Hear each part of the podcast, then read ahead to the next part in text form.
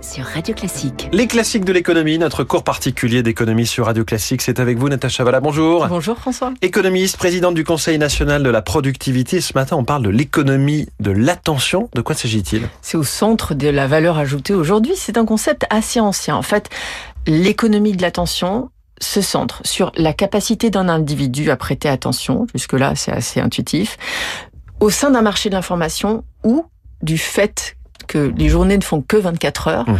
la capacité de concentration et la capacité d'attention est la ressource rare. En fait, la ressource rare, c'est plus le pain au chocolat que vous allez acheter ou la Tesla que vous devez attendre pendant six mois.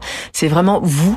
Vous êtes l'objet Mmh. de ce qui produit de la valeur. Alors, dans un contexte qui est le nôtre, où l'information devient de plus en plus abondante, difficile à filtrer, etc., euh, plus l'information est abondante, à nombre de gens constants et à nombre d'heures constantes dans la journée, l'attention est de plus en plus rare. Donc, l'enjeu majeur, et c'est devenu une véritable industrie avec un véritable business model, c'est de capter l'attention, de développer des stratégies, des méthodes, on va en voir certaines, pour justement être capable d'absorber Mmh. ce temps disponible. Alors, ça a été appelé le temps de cerveau disponible. Oui, par l'ancien patron de TF1. Voilà, une, une expression qui est pas forcément très jolie à entendre, mais en tout cas qui parle d'elle-même et qui consiste finalement, in fine, à générer un profit. Alors c'est pour ça que ça gêne. Ça gêne parce que c'est très très intime en particulier. On se sent On a l'impression de se faire avoir en quelque sorte. mais on se fait avoir, mais on est aussi des victimes consentantes. Alors, il y a des stratégies quand même qui ont été développées. C'est assez ancien. On en parle beaucoup aujourd'hui. C'est vrai qu'on vit là-dedans. Les réseaux sociaux beaucoup- notamment, les voilà. vidéos très courtes. C'est beaucoup développé. Il y a beaucoup de vecteurs qui sont capables de générer des méthodes de captation de, de, de l'attention, mais c'est déjà dans les années 70 avec un économiste euh, Herbert Simon, qui était un économiste américain, qui a formalisé un petit peu l'idée, l'idée qu'il y avait un lien entre la rareté de l'attention et la, et la surabondance de l'information. Alors, ça a été formalisé après, et on a dans les écoles de commerce, on a développé des méthodologies pour que le business model soit viable. Alors, on les connaît tous. En réalité, c'est assez simple. On, on a des types de plateformes gratuites où Oui. c'est la publicité qui valorise l'attention que vous donnez. On a des plateformes semi-gratuites où finalement vous pouvez avoir un accès euh, un peu nettoyé de ces capteurs et de cette cette façon d'accaparer votre temps. Et puis après, il y a les choses qui sont complètement protégées. Quels sont euh, justement les, les modèles économiques autour de, de cette économie de l'attention?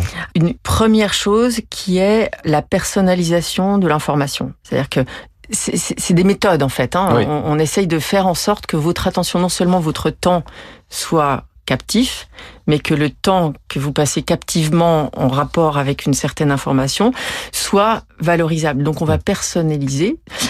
On a aussi une multiplication de ce qui constitue euh, l'intermédiaire entre vous, votre propre cerveau, et, et, et ce, ce qu'on essaye de vous vendre. Donc il y a évidemment les plateformes, et les grandes plateformes de ga- les GAFAM, c'est rien d'autre que ça. Mm. Il y a les vidéos, il y a les blogs, il y a les réseaux sociaux, il y a les désagrégateurs de nouvelles. Donc on a tous ces vecteurs-là. Il y a quand même un élément commun à tous ces vecteurs, c'est qu'ils reposent sur les effets de réseau.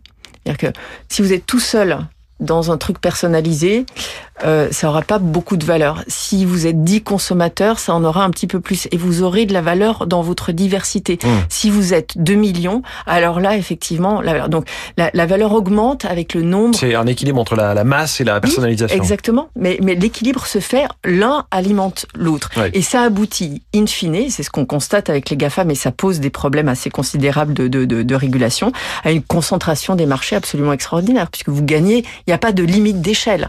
Donc vous gagnez, plus, plus on est gros, plus on gagne. Vous parlez là de plateformes qui ont plusieurs milliards d'utilisateurs hein, sur Terre. C'est vrai, c'est énorme. Mm. Et alors du coup, quand on regarde ça du point de vue de la conséquence sur la, sur la santé publique, c'est assez dramatique. Alors les, les derniers chiffres, je vais vous les donner parce que moi, ça m'a fait froid dans le dos quand je les ai découverts, mais le temps passé devant les écrans.